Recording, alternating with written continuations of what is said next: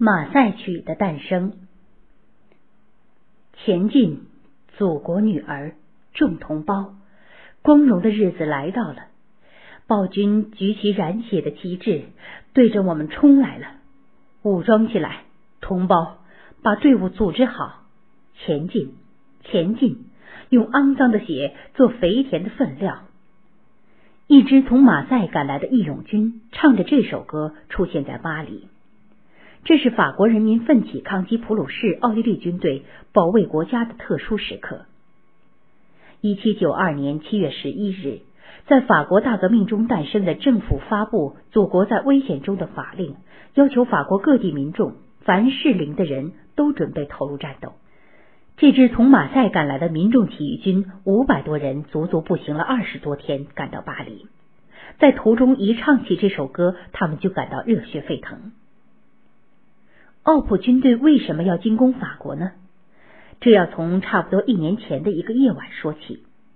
那天晚上，在临近法国北部边境的小镇瓦伦，有一辆急速行驶的马车被油站站长拦了下来。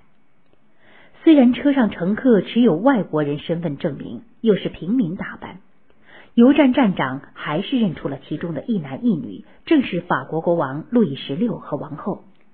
原来。他俩想乔装改扮逃到国外，然后在欧洲各封建王室支持下带兵杀回来镇压法国大革命，不料被识破，只得灰溜溜的被武装农民押回巴黎。国王外逃的消息引起巴黎市民的极大愤怒。当时任国民自卫队司令的拉法耶特出面保护了国王王后。路易十六回到巴黎后，如同热锅上的蚂蚁，时刻想着复辟的鬼主意。奥、普、俄、西班牙等国王室没多久都收到路易十六的密信，请他们派兵干涉法国政局，生怕法国大革命成功引发自己国内民众造反的共同利益，使欧洲封建王室产生兔死狐悲之感。于是，由普奥军队组成的联军充当干涉法国大革命的先头部队。路易十六和王后探听到法军的防御计划，立即密报普奥军队。因此，法军防线连告失守，普奥军队攻下了凡尔登要塞，逼近巴黎。在这种严峻形势下，法国各地民众组织的义勇军纷纷赶赴巴黎。这天，驻防法国东部边境城市斯特拉斯堡的工兵上尉鲁日德里尔接到凯勒曼将军的一封信，请他在四月二十四号到圣埃蒂安广场去参加欢送义勇军出征的晚会。并希望他在会上能朗诵一首鼓舞士气的诗歌。里尔是个多才多艺的军官，能写诗谱曲，又会演奏小提琴。他知道这个晚会是斯特拉斯堡市长迪特里希组织的，迪特里希也喜欢诗歌和音乐，于是里尔写了首富于爱国激情的小诗，准备到欢送晚会上去朗诵。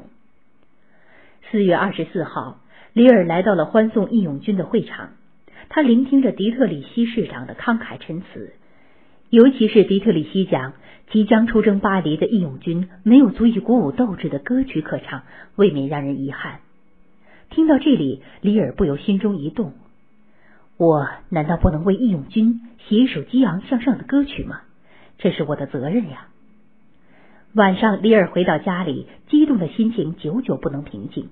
他一口气写了六段歌词，并用分节歌的形式谱了曲，一首影响法国历史和世界历史的歌曲就这样诞生了。前进，祖国女儿，众同胞，光荣的日子来到了。暴君举起染血的旗帜，对着我们冲来了。武装起来，同胞，把队伍组织好，前进，前进，用肮脏的血做肥田的分量。这首歌曲原名叫《莱茵军团战歌》，它很快传播开来。马赛的五百多名义勇军就是一路唱着这支铿锵有力、激情洋溢的战歌，克服疲惫酷热，连续行军二十多天，在七月三十号赶到巴黎的。这时，普奥联军步步进逼，巴黎危在旦夕。八月十日，全城警钟长鸣，巴黎人民再次举行起义。马赛义勇军高唱着莱茵军团战歌，与起义的民众一起冲进路易十六居住的杜伊勒里宫，将企图复辟封建王朝的路易十六夫妇抓了起来。从此，这首歌曲名声大振，因为是马赛的义勇军把它带来的，它被改名为《马赛曲》。九月二十号，法国的义勇军在色当的瓦尔密高地与普奥联军展开决战，这是法军由守转攻的关键一仗。士气高涨的法军奋勇搏杀，取得大胜。第二天，由普选产生的国民工会作出决议，废除封建专制的君主制度，建立共和国。九月二十二日，法兰西第一共和国宣告成立。一七九五年，法国政府决定将《马赛曲》定为国歌，让人们永远记住义勇军在捍卫民族独立、保卫祖国的神圣事业中建立的功勋。记住法国大革命艰苦卓绝的奋斗历程，《马赛曲》壮丽激昂的曲调早已被热爱自由光明的世界各国人民所喜爱。